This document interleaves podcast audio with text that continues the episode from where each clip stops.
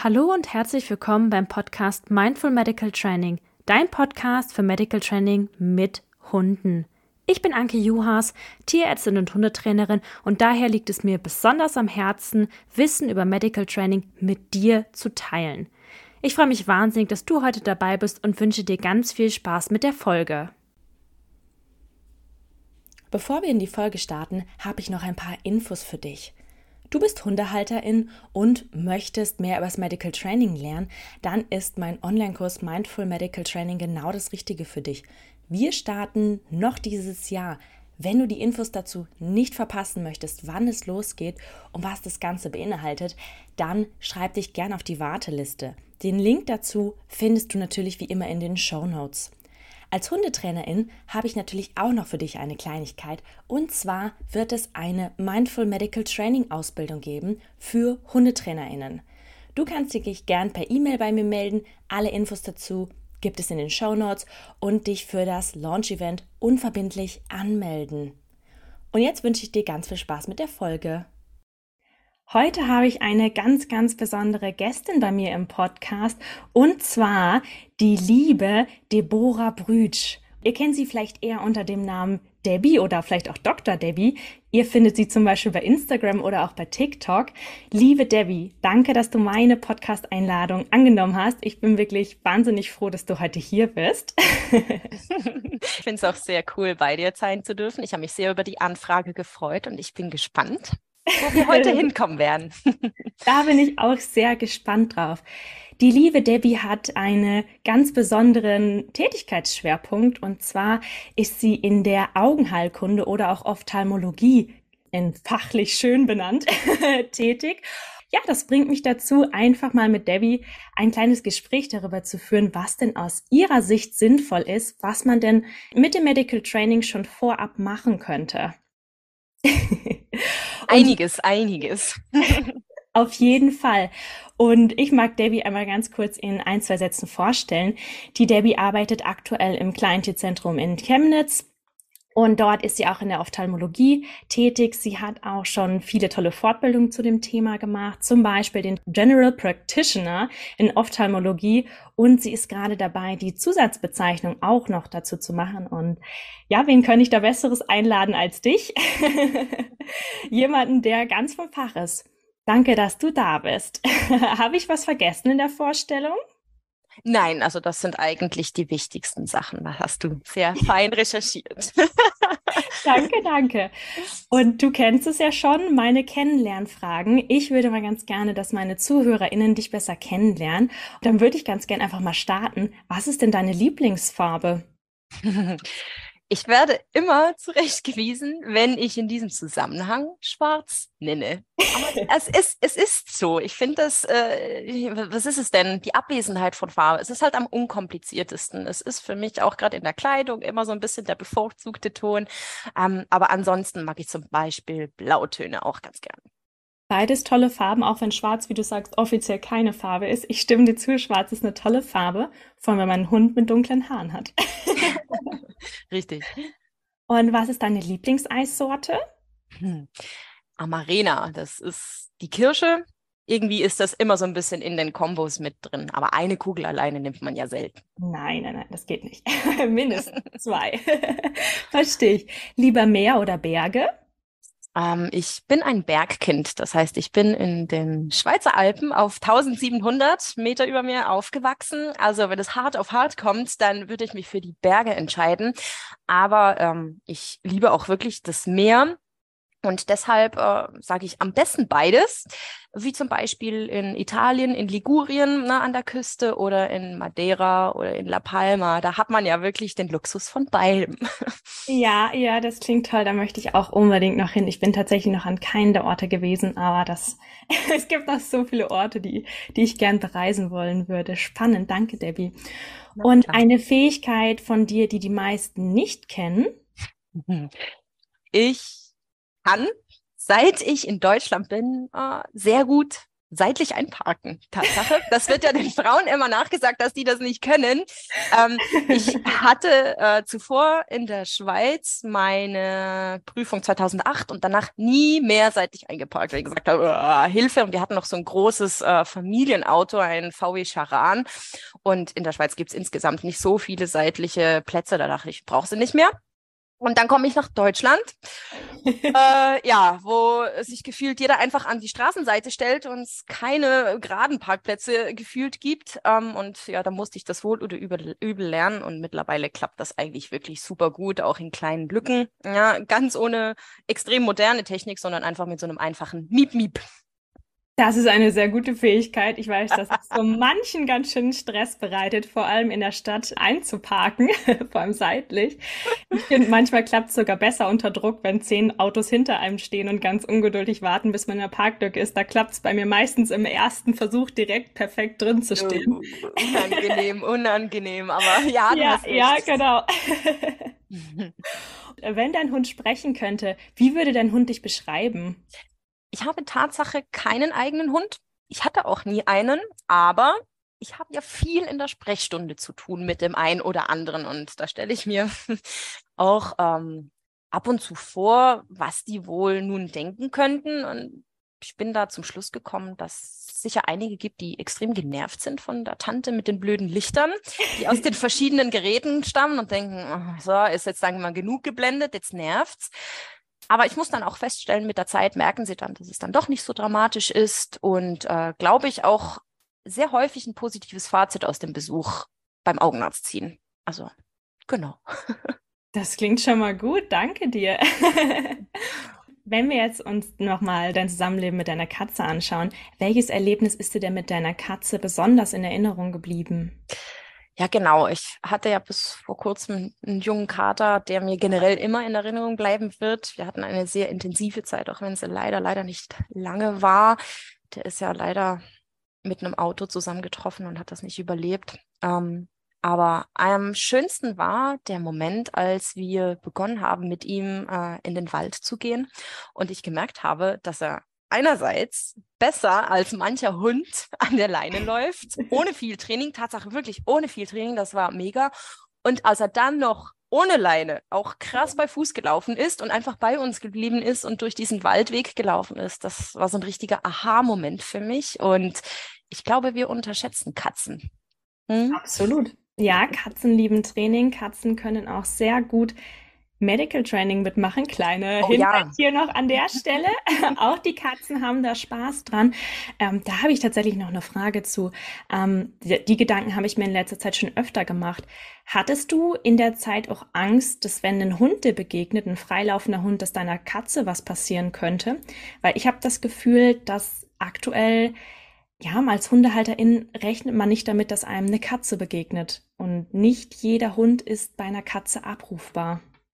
Hm, ja, ich habe ihn schon, wenn ich gesehen habe, da kommt ein Hund, äh, an mich genommen und dann auch mal hochgenommen oder angeleint. Also ich bin da schon vorsichtig, wobei Leo sehr unkompliziert war in Bezug auf Hunde. Aber wenn du gemerkt hast, dass die entspannt sind, dann war ich auch wieder entspannt. Aber ja, man ist da schon vorsichtig und denkt sich, na, nicht jeder Hund mag Katzen oder mag sie besonders. ja, das, das finde ich einen schönen, ähm, ja, eigentlich eine schöne Anregung ähm, für uns als HundehalterInnen, vielleicht auch mal drüber nachzudenken. Ähm, es gibt Leute, die gehen mit ihren Katzen spazieren. Es gibt Leute, die gehen mit ihren Vögeln spazieren. Denkt dran, wir sind nicht alleine in den Wäldern, auf den ähm, Feldwegen oder sonst wo. Ähm, wir wissen nie, was uns mal um die Ecke kommt. Ich habe tatsächlich alles schon erlebt. mit, mit Vögeln, ja? Ja, ja, auch schon. Ach, ähm, mit einem ähm, Kakadu, der ist auf der Schulter, ähm, als er uns gesehen hat, auf die Schulter gekommen und vorher ist er die ganze Zeit ähm, um uns rumgeflogen. Mein Hund interessiert sich nicht für äh, Vögel, aber Katzen. Ach, ach ja. ah, cool, dass du es eingebracht hast. Danke, sehr spannender Einblick.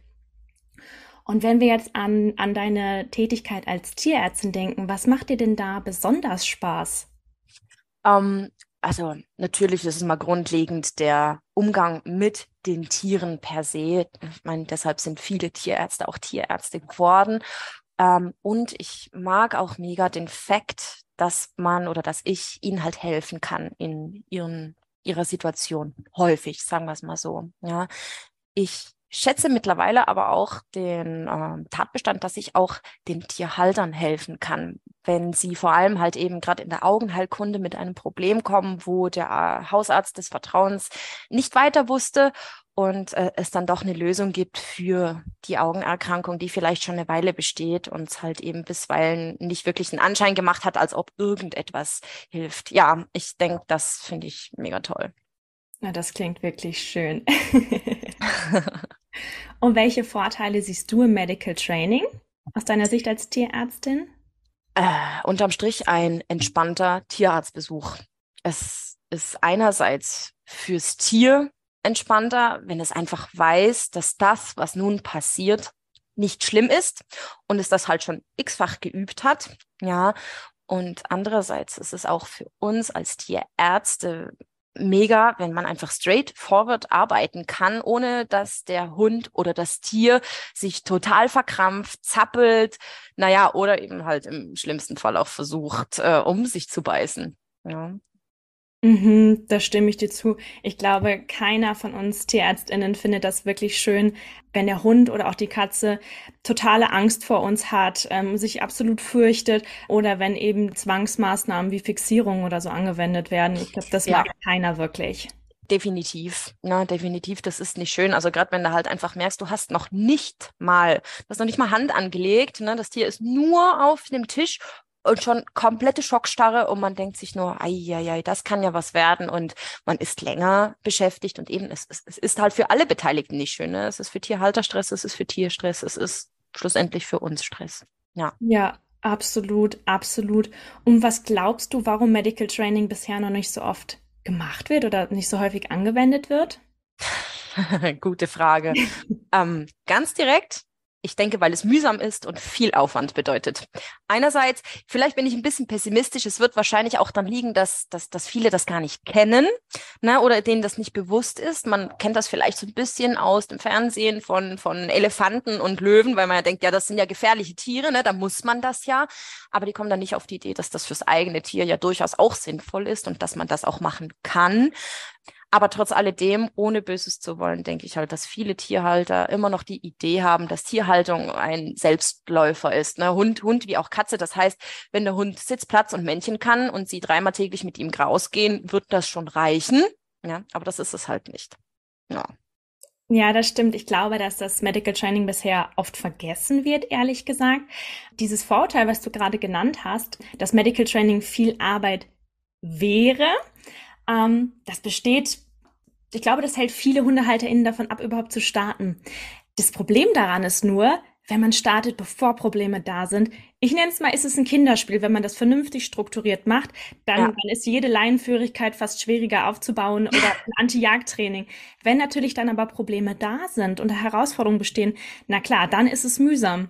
Das mhm. ist, dann ist es natürlich auch eine größere Herausforderung anzufangen. Wenn man natürlich schon am Anfang, frühzeitig, bevor der Hund das erste Mal in der Praxis steht, damit eigentlich schon anfängt, ist das gar nicht so viel. Dann ist es, ich nenne es mal eigentlich eher so ein, so ein Alltagsding. Wenn wir dran Spaß haben, mit unserem Hund Tricks zu üben. Ich meine, wer freut sich nicht drüber, wenn der Hund was Cooles kann?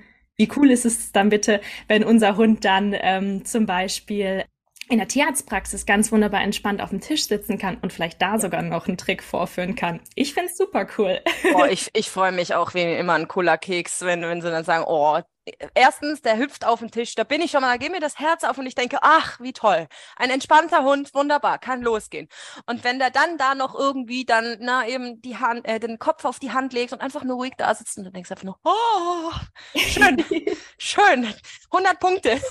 ja, absolut. Ich erinnere mich da auch ähm, an eine Studentin von uns, ähm, die hat auch ähm, bei uns an der Uni das Wahlpflichtfach fürs Medical Training besucht und mit ihrem Hund auch ganz fleißig trainiert. Und ich würde tippen, der hat über 40 Kilo.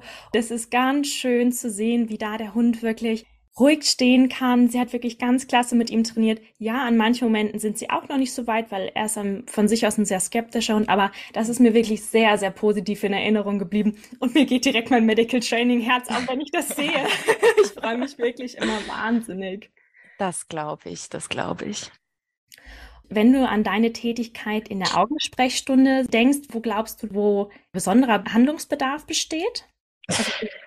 ähm, besondere Behandlungsbedarf. Äh, das kann man, kann man so nicht sagen, aber es ist das, das, das Stillstehen. Also grundsätzlich finde ich, es ist überall, egal wo ein Tierarzt Hand anlegt, es ist überall wichtig, eben schon schon nur so Basissachen wie auf dem Untersuchungstisch stehen. Da beginnt's ja schon. Das ist ja für viele schon der Horror, ne? Hochgehoben werden und dann, äh, ja, Tierärzte sind da auch manchmal nicht ganz vorbildlich und haben keine Unterlage auf den Tischen, wo ich dann denke, ja, da wäre ich dann auch mal ein bisschen unsicher, wenn es dann überall rutscht und macht. Aber trotz alledem ist das ja schon der erste Horror. Und dann eben die ganzen Klassiker, Pfote anfassen, Ohren anfassen oder eben auch an den Augen halt so ein bisschen. Na, oder ich muss, wenn ich das, ich bin Rechtshänderin, wenn ich das linke Auge, das muss man mal überlegen, Rechts-Links-Schwäche, ja genau, wenn ich das linke Auge unter so, da muss ich meine linke Hand äh, dem Hund auf die Nase halten. Mhm. Und das, das finden viele schon ganz furchtbar schlimm ne, und hassen diese Hand auf ihrem Nasenrücken, ob, auch wenn die nur so ein bisschen äh, den Bereich berührt. Ähm, genau, und eben halt das, das Stillstehen. Ähm, wir werden dann gleich wahrscheinlich noch drauf kommen. Ich äh, kann euch da noch mal so ein bisschen erklären, wie das bei mir abläuft. Und äh, da merkt man, dass vieles einfach sehr statisch ist und äh, ja, ruhig stehen bleiben. Das ist ein wichtiger Punkt. Und Augentropfen geben lassen. Das lieben auch viele. Und äh, ja, wenn dann das Gezappel anfängt, das ist nicht so einfach. ja, das glaube ich. Aber dann hast du eine ganz tolle Überleitung geschaffen, einfach mal gerne den Ablauf einer, ich nenne es mal, normalen Augensprechstunde zu erklären. Also das, was du am häufigsten machst. Klar, jeder Fall ist individuell und es können immer individuelle Sachen auf einen zukommen. Aber ich finde, dass die HundehalterInnen natürlich auch ins Medical Training eingebunden werden sollten. Und je besser wir vorbereitet sind als Hundehalterinnen, desto entspannter können wir natürlich auch reingehen. Deshalb erzähl gerne mal, wie so eine Augensprechstunde denn ablaufen könnte. Also meinst du so ganz von, von Beginn an? Ja, ja, ja gerne. Also Herrchen und Frauchen kommen mit dem Hund rein und ich sage dann immer, Hund soll abgeleint werden, dass er sich einfach mal frei im Raum bewegen kann. Das ermöglicht mir einerseits, dass die Tierhalter ein bisschen entspannter sind und merken, okay, gut, ne, ist alles entspannt hier, die können sich hinsetzen und der Hund kann erstmal gucken, wo er ist. Und ich kann in dieser Zeit schon erste Beobachtungen machen. Na, wie verhält er sich im Raum? Ähm, Gibt es irgendwo Hinweise auf eine eingeschränkte Sehfähigkeit? Ne? Mache gleichzeitig mit den Leuten das Anamnese, also das, das Vorberichtgespräch, wo sie einfach mal erzählen, ähm, was aufgefallen ist, wie lange das schon besteht und äh, über andere Erkrankungen, die der Hund vielleicht hat, etc. Dann anschließend eben das Bekannte, jetzt kommt's ans Eingemachte, jetzt kommt der Hund auf den Tisch, ähm, damit ich schlussendlich die Augen auf Augenhöhe habe zur Untersuchung. Also das geht bei einer Docke natürlich auch auf dem Boden. Das ist ja vielen Besitzern von großen Hunden eigentlich fast lieber, wenn man das unten macht. Ähm, schlussendlich ist es aber da eine Frache, Frache, Frage, Frage äh, auch des Arbeitsschutzes für, für mich und auch für äh, die TFA, dass es halt nicht in den Rücken geht und deshalb muss das Ganze, wenn es irgendwie geht, auf Augenhöhe schön auf dem Tisch stattfinden. Genau, und dann gucke ich ins Gesicht. Ja, schaue, gibt's Auffälligkeiten, gibt's Asymmetrien, gibt's da Ausfluss, äh, was halt so auffällt, ohne dass man da Hand anlegt. Ähm, und dann, genau, kommt es als allererstes mal zur Reflextestung. Das heißt, ich mache zum Beispiel einen, einen, die Drohantwort oder ich überprüfe die Drohantwort. Das heißt, ich mache eine drohende Bewegung mit der Hand auf das Gesicht, auf das Auge des Hundes zu. Ähm, erwartet dann ein Blinzeln, weil er sieht, oh, da kommt was, ne, und reflexartig dann äh, das Auge schließt. Und das ermöglicht mir so eine grobe Beurteilung, ob der Hund auf dem Auge sieht oder nicht. Ja, genau, dann gucke ich, kann das Tier blinzeln, fast da überall im Gesicht so ein bisschen an und gucke, bewegt es sich entsprechend und ähm, teste mit Licht dann den Blendreflex, also der, das Licht fällt ein ins Auge und der Hund kneift zu und ich merke, okay, gut, es blendet. Und der klassische Pupillarreflex, äh, wo die Pupille dann eng wird, wenn man reinleuchtet. Das kennt, glaube ich, jeder auch so aus den Notarztserien. Wenn die Pupille starr bleibt, dann ist etwas nicht gut. Ähm, das ist genauso. Ja, und generell äh, ich hatte es ja schon, schon angeteasert, ne, pa passiert da auf dem Tisch eigentlich gar nicht so viel fürs Tier. Das Einzige, was eben sein muss, ist, dass es halt einfach ruhig stehen bleibt, weil ich danach eigentlich mit meiner Spaltlampe, das ist so eine Handspaltlampe, ähm, die mir eine 10 bis 16-fache Vergrößerung zulässt und äh, ein fokales je nachdem, wie ich es einstelle, helles Licht hat, wo ich dann wirklich die ganzen Augenstrukturen von nahem angucken kann. Das heißt, ich gucke nicht nur von bloßem Auge auf das Auge, sondern ich gucke durch meine Spaltlampe und das ist dann natürlich nah am Kopf des Tieres. Ne? Das findet es auch im ersten Moment ganz bedrohlich. Ich zeige das dann zwar und lass mal dran schnüffeln und sage, guck, hier ist nicht schlimm, bellt nicht, beißt nicht. Ähm, und doch finden die das manchmal suspekt. Und das ist eigentlich der Hauptteil dann so bezüglich Medical Training, dass die einfach ruhig stehen bleiben und wissen, es passiert nichts Schlimmes, egal was da vor meiner Nase geht. Und dann gucke ich mir die Lider von Namen an, gucke mir die Bindehäute an, die Hornhaut, die Vorderkammer, die Iris, die Pupille, die Linse. Ähm, also eigentlich alles das, was ich vom Auge von außen her einsehen kann. Jede anatomische Struktur, die kann ich mir mit dieser Spaltlampe mal angucken. Ähm, dann habe ich ein weiteres cooles Leuchtedings, das äh, indirekte Ophthalmoskop.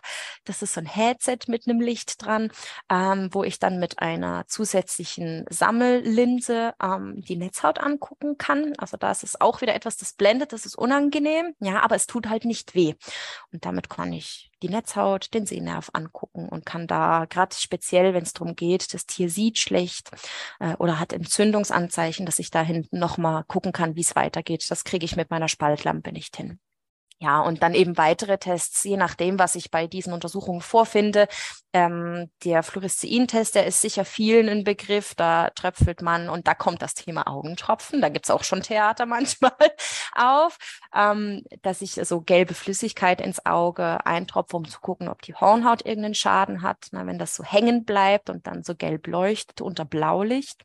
Dann gibt's den Schirmer-Tränentest. Da ähm, misst man die Tränenflüssigkeit, die produziert wird, um zu gucken, ist es ein trockenes Auge oder ist der Tränentest normal. Ähm, auch da ist Stillhalten extrem wichtig, weil man ein kleines Fließpapierchen in das untere Augenlid so einhängt mit einer kleinen Fläche, die dann das Auge selbst berührt. Und das ist so ein bisschen unangenehm, wie wenn man ein Haar auf der Oberfläche hat. Und das ähm, bewirkt dann, dass reflektorisch der Tränenfluss natürlich startet. Ne? Das ist ja so ein bisschen reizend. Und da wartet man eine ganze Minute. Das ist immer meine längste Minute der Untersuchung, weil man wirklich auf diese Uhr guckt, tick, tick, tick und das Tier, das blinzelt und eben manchmal dann zappelt und, und findet das ganz furchtbar. Und dann fällt das Stäbchen raus und du denkst, ja super, jetzt kann ich wieder anfangen. Also das ist immer noch ein spannender Test, wo auch Medical Training super dolle helfen würde. Und der letzte Klassiker, der so in der alltäglichen Sprechstunde kommt, ähm, das ist die Druckmessung. Ja, die kann in verschiedener Form stattfinden, die Augendruckmessung. Und auch da ist es extrem wichtig, dass das Tier ruhig stehen bleibt und dass man das nicht festhalten muss, weil für die Messung es extrem wichtig ist, dass kein Zug am Halsband oder kein Druck auf dem Hals durchs Festhalten oder im Brustbereich ist, weil das den äh, Messwert durch einen Blutstau äh, falsch erhöhen könnte. Und dann habe ich falsch hohe Werte und sage, oh Gott, oh Gott, oh Gott, da ist ein grüner Star, ein Glaukom dabei ist da gar nichts. Ne? Wenn man dann wirklich nochmal ganz entspannt mit ganz wenig äh, Kraft hier festhält, dann plötzlich ist der Druck wieder normal und denkt sich, ah ja gut, war nur wegen Zappeln. das heißt also, wenn, wenn ich jetzt gerade deinen letzten Satz zusammenfasse, dass auch für dich es wichtig ist, dass der Hund ruhig steht, damit du einfach bessere und aussagekräftigere Untersuchungsergebnisse bekommst, weil das ist eigentlich ein, ein wunderbarer Satz gerade gewesen, was du da ein wunderbarer Punkt. Wir als Tierärztinnen haben häufig oder sind häufig damit konfrontiert, dass je wehrhafter das Tier ist, desto schwieriger sind die ähm, Untersuchungsergebnisse mit der, in, in der Interpretation. Liegt es am Abwehrverhalten oder ist da vielleicht gerade irgendwas im, im Argen, wo wir ganz dringend unser Augenmerk drauflegen sollten, wie du es gerade sagst. Das ist ein kleiner Unterschied für uns, aber ein riesiger Unterschied. Ja. Und du hast auch ganz, ganz tolle Punkte genannt. Das Stillstehen. Das ist mir im Medical Training, das ist einer der ersten Dinge, die wir trainieren. Und meine KursteilnehmerInnen vom Online-Kurs fürs Medical Training, am Anfang fragen sie sich immer, auch wenn ich es oft genug sage, wieso, weshalb, warum wir das eigentlich machen, so intensiv, dass der Hund mit seinen vier Pfoten still stehen kann, warum das so wichtig ist. Es finden alle am Anfang mühsam, weil wir trainieren nie mit unseren Hunden einfach still zu stehen. Wenn wir irgendwas wollen, dann, dann sollen sie die Pfote geben, sie sollen sich hinsetzen, sie sollen sich hinlegen. Es ist nie irgendwie, dass der Hund einfach mal statisch steht. Und ich glaube, ja. das ist so auch einer, ein wichtiger Punkt, dass der Hund lernt, hey, es lohnt sich ruhig zu stehen. Und ich glaube, für deine Untersuchung als Augentierärztin oder Tierärztin für Augen werden Kind-Target, also wenn der Hund sein Kinn irgendwo ablegt und ruhig bleibt, Ich glaube, das würde dir wahrscheinlich die Arbeit deutlich erleichtern, weil wenn der Kopf ruhig ist, ist der Rest vom Körper auch ruhig. Und das ist auch einer der Gründe, warum ich dieses Kind-Target so liebe. Ich liebe, liebe, liebe es, weil es in fast jeder Situation wirklich sehr, sehr sinnvoll einsetzbar ist. Ja, definitiv. Ich habe ja jetzt schon so ein bisschen über meine Insta-Aktivitäten auch die ein oder andere Medical Training-Seite ähm, abon abonniert, gefolgt. Ja? Und genau da bin ich auf dieses Target gestoßen. Also mir war das, muss ich sagen, auch zu wenig bewusst, was es alles so gibt. Also ich wusste, ja, da muss stillstehen, aber dass man das so spezifisch trainieren kann, dass der Hund eben sein Kinn auf einer Oberfläche ablegt und dass der dann einfach bleibt und dass das okay ist, das kannte ich vorher auch nicht. Und ich habe das gesehen und gedacht, oh ja, das ist es. Also, liebe Anki, wenn du mal Lust hast auf ein Real-Projekt, wo wir genau das darstellen, das wäre phänomenal. also, da sage ich nicht Nein zu. Ich habe ganz passend gestern noch ähm, ein neues Video zum Thema Augentropfen gegeben Leben gedreht. Oh, oh, super, ja, auch wichtig. Auch sowas mhm. äh, fehlt auf meiner Seite noch, weil ich selber wirklich zu wenig Ahnung habe von Hundetraining. Ich sage das den Leuten auch so. Ich sage, das ist alles trainierbar. Machen Sie das unbedingt. Suchen Sie sich jemanden, der das weiß. Aber ich kann Ihnen leider nicht mehr als diese Standardtipps geben von positiver Bestärkung. Ähm, und das klappt halt manchmal ja und sehr häufig aber nicht.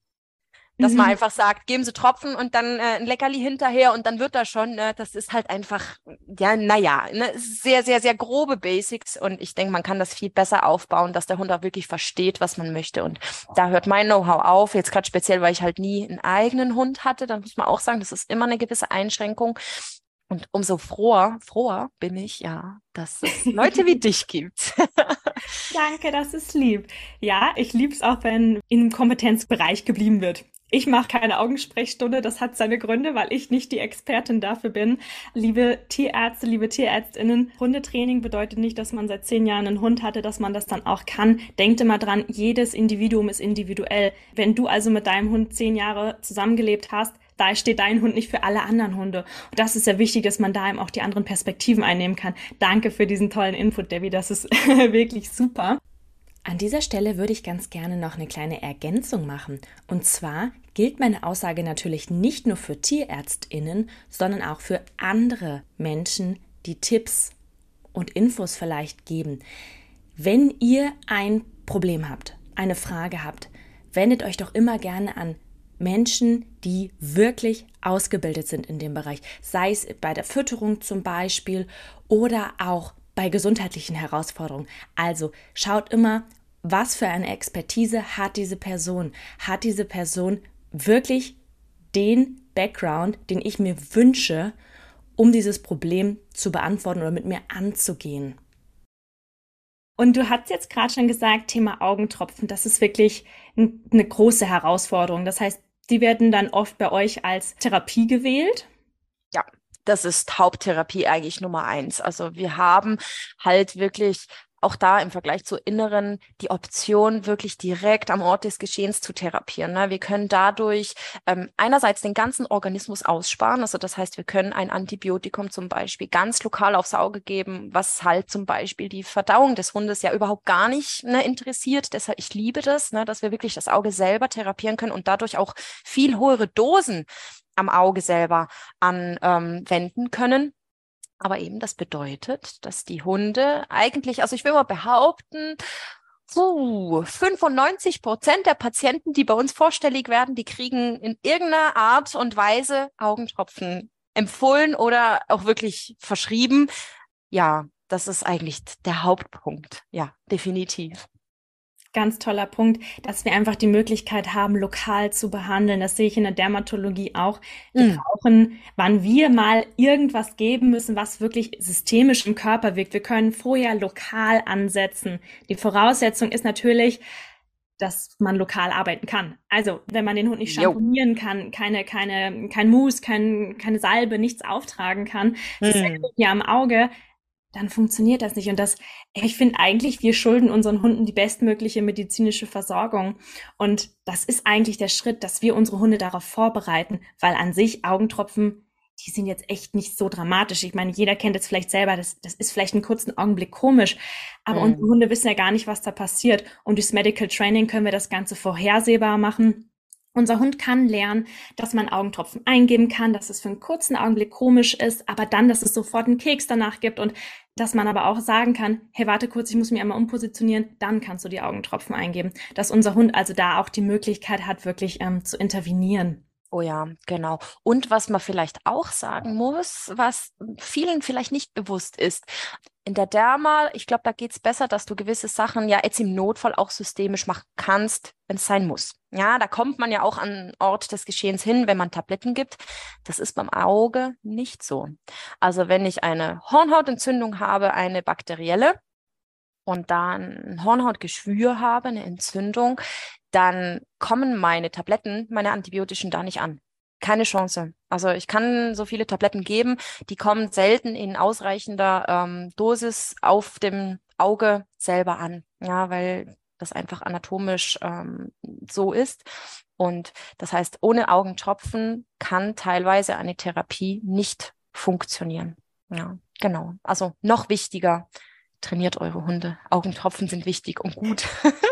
ich glaube, wenn, wenn, wir so die Parallelen ziehen, sind es bei uns die Ohrentropfen oder Ohrreiniger. Ja. Weil ja, das sind ja auch Sachen, die sind nicht ersetzbar und ähm, die meisten Hunde finden es nicht angenehm, wenn was oh. ins Ohr geschüttet wird. Ich kann es mm. nachvollziehen, aber es kann man natürlich auch trainieren. Und wie du es eben sagst, wenn man das vorher trainiert, das wäre schon gut. Definitiv. Stimmt. Ohren. Ohren habe ich vergessen. Mein Hassthema. ja. Oh, oh, ich habe noch was Spannendes. Siehst du? Noch eine Therapieform, die sicher auch zu trainieren ist. Hundebrillen. Oh ja. Ist, mhm. Es ist mal nötig, das ist nicht so häufig, aber es gibt zwei, drei Indikationen, nicht zum Lesen, ja, aber ähm, genau, gegen UV-Licht zum Beispiel ne, oder als Schutz bei Jagdhunden, die durchs Gestrüpp gehen, ähm, ist es auch wirklich cool, wenn man Hunde hat, denen man eben das Brilletragen draußen beibringen kann. Genau. Mhm, absolut. Und wenn man da schon gute Vorarbeit leisten möchte, das ist tatsächlich aus meiner ähm, Erfahrung als Trainerin mir schon öfter passiert, dass, dass wir da wirklich tolle, einfache Trainingsschritte hatten. Und zwar, der Hund hat gelernt, dass er freiwillig einen Maulkorb aufsetzen kann. Das heißt, wir haben Maulkorbtraining gemacht, das Maulkorbtraining wurde positiv und das hat alles super Spaß gemacht. Der Hund hat seinen Maulkorb irgendwann auch gerne getragen. Und dann kam es bei, also das ist mit meiner Hündin passiert und ähm, noch bei zwei, drei anderen KundInnen, wenn sie nämlich dann zur Physiotherapie gehen und da die Laserschutzbrillen für den Hund aufsetzen. Ha. Äh, die Hunde kennen es, dass etwas in Richtung Nasenrücken aufgesetzt wird. Und sie kennen es, dass ein, ähm, ein Band hinterm Kopf hergeht. Und da hatten wir bei, also bei allen Fällen ohne Training sofortige positive Anziehmöglichkeiten und Erfolgserlebnisse. Klar, das ist nicht der Regelfall. Es wird sicherlich Hunde geben, da kann man das oder sollte man auch dringend trainieren. Aber das ist schon mal so eine schöne Vorarbeit, wenn man einfach mal Maulkorbtraining gemacht hat. Ja, super. Ja, mega. Cool. Das war mir zu wenig bewusst, aber ja, eigentlich ein, Riesen, ein Riesenunterschied ist es nicht. Nee. Speziell mit, mit klarem Glas dann, das gibt es ja auch. Na mhm. toll. Ach, schön. Gucke mal, wie produktiv dieser Podcast ist. Mega. Deshalb freue ich mich, dass man sich eben so, so interdisziplinär austauschen kann. Finde ich wahnsinnig cool. Und das bringt mich auch schon zu meiner Frage. Ähm, es gibt sehr viele Vorteile gegenüber Maulkörben. Wie stehst du als Tierärztin zu Maulkörben? Hm, ich finde, wenn es nötig ist, dann ist es unser bester Freund. Also aus tierärztlicher Sicht so oder so. Aber ich denke, teilweise, korrigiere mich, wenn ich falsch bin, auch für den Hund kann es durchaus positiv sein. Ich arbeite mit beiden Händen und natürlich auch mein Gesicht und teuren Geräte sehr nah am Kriegsgebiet. und, äh, wenn es Tiere gibt, die da nicht so sattelfest sind und halt auch mal schnappen, wenn sie verunsichert sind oder, oder Angst haben, dann bin ich ein sehr großer Freund davon, ähm, von Maulkörben, weil meine Finger und mein Gesicht sind mir eigentlich schon ganz lieb. Und diese, diese fünf, ja, diese fünf Zentimeter, die sind halt einfach, äh, so schnell kann ich nicht wegziehen. Mhm. Also ich hatte jetzt auch schon einen Hundebiss ähm, in, in meinem Daumen im, im Nagel, Gott sei Dank, ist nichts mhm. passiert. Äh, ich hatte dann einfach ein halbes Jahr lang einen wunderschön hässlichen Nagel, weil der Hund einfach schneller war. Der hatte das auch gar nicht angemeldet. Da hatte ich auch keine Info von der Tierhalterin. Also es geht schnell. Mhm. Ich war lange nicht grundsätzlich ein Maulkorb. Aber wenn die Leute schon wissen, dass der Hund da manchmal unsicher ist, ähm, dann ja, bitte ich drum. Oder auch, die Hunde haben da manchmal so ein einen sehr speziellen Blick, wenn du sie hoch auf den Tisch hebst und dann gucken die schon so. Da weißt mhm. du, dann frage ich auch wirklich, ob es okay ist, wenn wir einen Maulkorb ansetzen, weil mhm. aus genannten Gründen. Ja, unbedingt. Ich finde Maulkorb sehr wichtig. Und wie du sagst, und auch das wurde mir jetzt bewusst halt durch meine Follows. ja, das ist, das ist ja durchaus, es ist nicht ein Zwang, wenn man es richtig aufgleist. Ne? Also es ist ja wirklich auch was Positives für den Hund, wenn man das halt von Anfang an ordentlich, ordentlich macht. Und äh, dann haben alle, alle gewonnen. Ne? Alle mhm. gewonnen. Absolut. Ich finde, ähm, kurz vor Medical Training weg bringt eine Malkorb auch ähm, viele Freiheiten. Wenn ich jetzt an unsere Situation denke, ähm, mit meiner Hündin im Zusammenleben, sie hat nicht die beste Vorgeschichte, da kann sie nichts für, dass sie damals eben schwerst misshandelt wurde. Sie hat Angst mhm. vor Menschen, ist ja. es okay. Aber ich kann die Umwelt nicht so gestalten, wie sie das gern hätte. Ich kann schlecht auf eine einsame Insel ziehen. Und mhm. wir haben zum Beispiel eine Familie mit Kindern, die mit uns im Haus wohnen. Ja. Und es ist nicht nur einmal passiert, dass die Kinder obwohl ich gesagt habe, bitte nicht streicheln, versucht haben, meinen Hund zu streicheln. Und auch draußen, ähm, wir haben hier in der Nähe einen großen Spielplatz und ähm, da sind die Kinder sehr häufig unbeaufsichtigt. und ich bin auch schon von äh, mehreren Kindern äh, mit, mit so kleinen Dreirädern und so weiter eingekeilt worden. Für gewöhnlich passiert nichts. Ich kann es gut managen, ich, ich, kann ihr helfen und so weiter. Aber wenn da was passiert, mein Hund ist auf Augenhöhe der Kinder. Wenn, wenn, wenn sie wirklich mal beißen sollte, bin ich echt dankbar, dass sie diesen Maulkorb trägt. Also da kurz eine andere Perspektive oder was das Thema ähm, draußen ähm, unschönes Zeug aufnehmen angeht. Mm, mm, ja, klassisch, klassisch. Ja. Aus mhm, tierärztlicher Sicht natürlich auch ähm, ein, ein, wichtiger Aspekt. Ich glaube, da kommen einige Sachen bezüglich Giftköder zum Beispiel in Frage, warum das natürlich sinnvoll wäre. Oder mein Hund generell isst auch gerne alles ähm, und auch schon Menschenkot. Ähm, Genau, ähm, das war ein tolles Erlebnis, ist nicht nur einmal passiert. Und auch wenn es da im Maulkorb hängt, Entschuldigung für die, für die Ausführung, aber ich bin dann froh, dass ich alles aufnehmen kann. Ja. Oh, ja. Kopfkino, Kopfkino. Ja, genau, ja. Mhm. Mein Tipp, bitte habt immer genug Kotbeutel dabei, dass ihr den nicht ins Auto legen müsst, falls ihr nicht sauber machen könnt. Hm. Immer gut, wenn man irgendwas hat, um ihn zu verpacken. Wie gesagt, das oh. ist nicht nur einmal passiert. Ja, sie ist ähm, wunderbare Schnüffeln. Sie findet alles.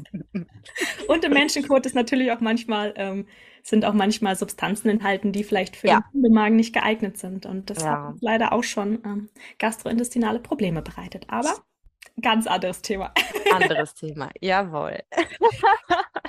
Wenn wir nochmal an deine Augensprechstunde zurückschauen, du operierst ja auch ab und an an den Augen, richtig? Ja.